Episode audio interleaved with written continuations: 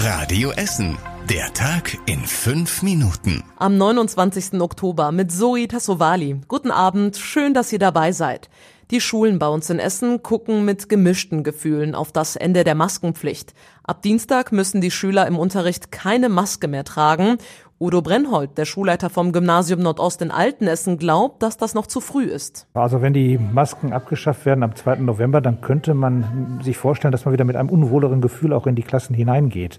Denn äh, die Inzidenz ist gerade steigend und äh, das widerspricht so ein bisschen jetzt den, gerade zu diesem Zeitpunkt die Masken abzunehmen. Auch am Gymnasium Werden wollen viele Lehrer lieber, dass die Masken aufbleiben, auch als Schutz vor Erkältungen.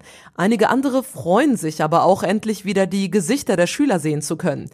Auch die Schüler selbst haben geteilte Meinungen, so wie hier am Gymnasium Nordost. Ich halte da jetzt nicht sehr viel von, weil mir einfach die Ansteckungsgefahr viel zu hoch ist. Ich würde sagen, es ist vielleicht noch etwas zu früh. Also, das hatten wir ja schon mal, die Zahlen sind dann wieder gestiegen. Ich finde es eigentlich relativ gut. Man kann sich besser auf den Unterricht konzentrieren. Oder es gab ja immer dieses Problem, dass Lehrer einen nicht verstanden haben, weil es zu leise ist mit den Masken. Das Ende der Maskenpflicht gilt nur am Sitzplatz. Auf den Fluren müssen die Schüler weiter Maske tragen.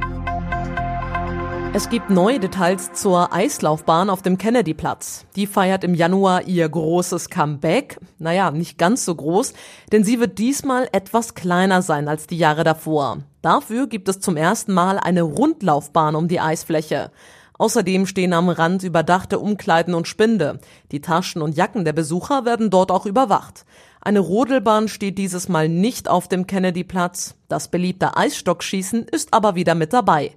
Essen on Ice startet Mitte Januar. Dieses Jahr ist es unter anderem wegen Corona ausgefallen. Die Essener Polizei bekommt jetzt dauerhaft Elektroschocker. Insgesamt sollen es etwa 100 Geräte sein. Die sogenannten Taser sollen die Beamten besser schützen, heißt es. Denn hier in Essen werden besonders häufig Einsatzkräfte angegriffen, unter anderem auch bei der Bekämpfung der Clankriminalität. Die Elektroschocker wurden jetzt circa ein Jahr getestet und neben Essen bekommt auch die Polizei in Köln, Düsseldorf, Dortmund und Duisburg solche Elektroschocker. Jetzt am Wochenende wird es in der Essener Innenstadt wieder richtig voll. Am Sonntag starten unter anderem die Lichtwochen. Überall in der Innenstadt stehen dann Leuchttiere, zum Beispiel ein Orca am Burgplatz. Ein Foto davon findet ihr auf radioessen.de. Auch das Feuerwerk auf dem Kennedyplatz findet wieder statt. Parallel dazu haben die Geschäfte in der Innenstadt geöffnet. Am Sonntagabend findet dann außerdem eine Halloween-Parade statt. Das ist quasi der neue Zombie-Walk. Wer will, kann sich verkleiden und gemeinsam mit der Parade durch die Innenstadt ziehen. Die Details findet ihr auch nochmal ausführlich auf radioessen.de.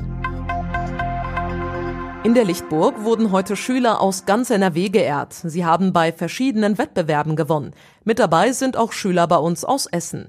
Ein Kind von der BMV-Schule in Holsterhausen hat bei einem Philosophiewettbewerb gewonnen, Schüler der Goethe-Schule in Bredeney bei Mathewettbewerben und ein Team vom Gymnasium Nordost in Altenessen beim Wettbewerb zur politischen Bildung.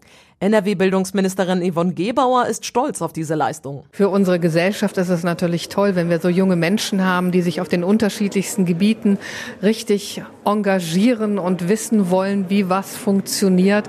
Davon profitiert ja auch unsere Gesellschaft. Also von daher Hut ab und meinen großen Respekt. Es ist übrigens das erste Mal, dass es dafür so eine große Feier gegeben hat. Und zum Schluss der Blick aufs Wetter. Heute Nacht ist der Himmel über Essen bewölkt. Es kann auch mal etwas regnen. Trotzdem wird es nicht ganz so kalt. 12 Grad haben wir heute Nacht. Die nächsten Nachrichten aus Essen gibt's bei Radio Essen wieder morgen früh zu hören, dann aber ab halb acht. Ich wünsche euch jetzt allen erstmal einen schönen Abend und einen guten Start ins Wochenende. Das war der Tag in fünf Minuten. Diesen und alle weiteren Radio Essen Podcasts findet ihr auf radioessen.de und überall da, wo es Podcasts gibt.